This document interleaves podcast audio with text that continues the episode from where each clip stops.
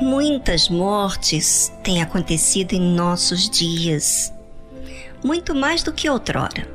O ódio, a vingança, a traição, as doenças, as cirurgias estéticas e até mesmo os acidentes têm feito muita gente morrer.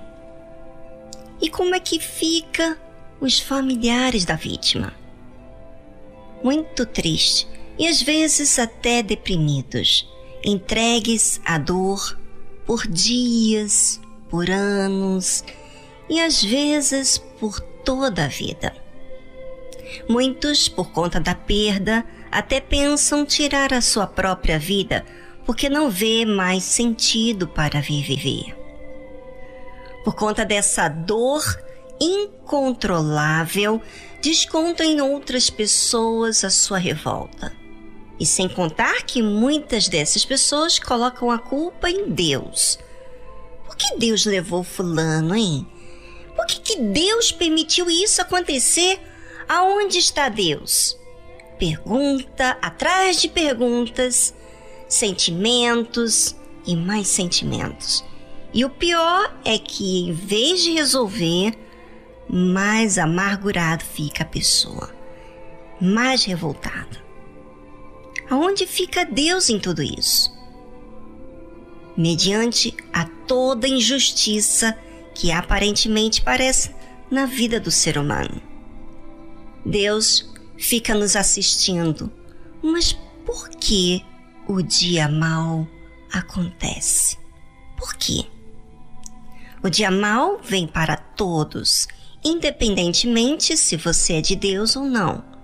E por quê? porque estamos em um mundo físico e a nossa carne humana não é imortal. Ela é perecível. Ela se deteriora. Além do que, desde o pecado de Adão e Eva, passou a existir a morte, o mal predominante, o pecado. Mas o que faz aqueles que têm Jesus como Senhor e Salvador de suas vidas? Como eles lidam com a morte. E aqueles que são mortos por causa da fé em Jesus, como lida os que ficam vivos? Bem, a morte traz a perda da presença daquele familiar. Dói porque amamos. Vem a saudade, é óbvio. Mas a pessoa que tem o Espírito Santo tem o próprio Deus para o guiar, orientar. Não é somente na morte que o Espírito Santo nos guia. O Espírito Santo nos guia em tudo. Basta termos a necessidade de agradar a Ele como ser principal da nossa vida. Ele vai nos conduzindo através da Sua palavra, das reuniões que você frequenta, das dificuldades que você vai tendo na sua jornada. O Espírito Santo é o Espírito do próprio Senhor Jesus, orientando, como ele fazia com os discípulos aqui na terra. O Espírito Santo não habita do lado de fora na vida de uma pessoa que tem ele, mas habita dentro, conduzindo a sua mente para aquilo que é certo e justo. A Bíblia fala de pessoas que perderam entes queridos de uma forma drástica por causa da fé no Senhor Jesus. As mulheres receberam pela ressurreição os seus mortos. Uns foram torturados, não aceitando o seu livramento para alcançarem uma melhor ressurreição. Uma coisa é você receber, outra coisa é você se indignar com Deus por uma perda que você teve, não é?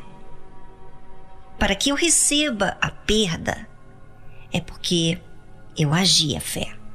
E a fé considera Deus acima de tudo o que existe. E quando há essa consideração por Deus, é porque eu entendi o valor que Deus tem na minha vida. A fé corrige as emoções. A fé escolhe Deus. A fé olha para Deus e não para si mesmo. Mas para que isso continue, há que existir essa definição na fé. E as lutas vão nos ensinando a entender o valor que Deus tem em nossa vida. As dores, as perdas, as dificuldades, os desertos vão nos orientando o que estamos a pegar na verdade, para nos desapegar. Por isso que essas mulheres receberam pela ressurreição os seus mortos. Isso está escrito em Hebreus, capítulo 11, versículo 35. Elas entenderam que os seus filhos, seu marido, sua família, que assumia a fé em Jesus, era odiado. Odiado por quê? Porque priorizavam a Deus. Por viver uma vida reta, então esses entes queridos não aceitaram o livramento de negar Jesus para viver. Sim, para viver com Jesus, porque eles criam que havia uma melhor ressurreição. E essa ressurreição tinha um preço. Eles teriam que assumir a fé em Jesus para alcançarem uma melhor ressurreição. A fé me faz receber as consequências que a fé exige de mim.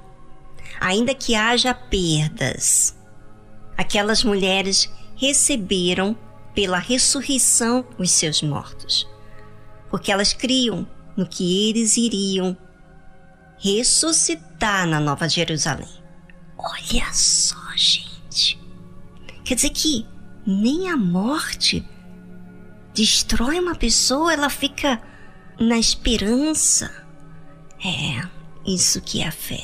A crença em Deus nos dá estabilidade até na hora da perda, tendo a certeza que o melhor está por vir.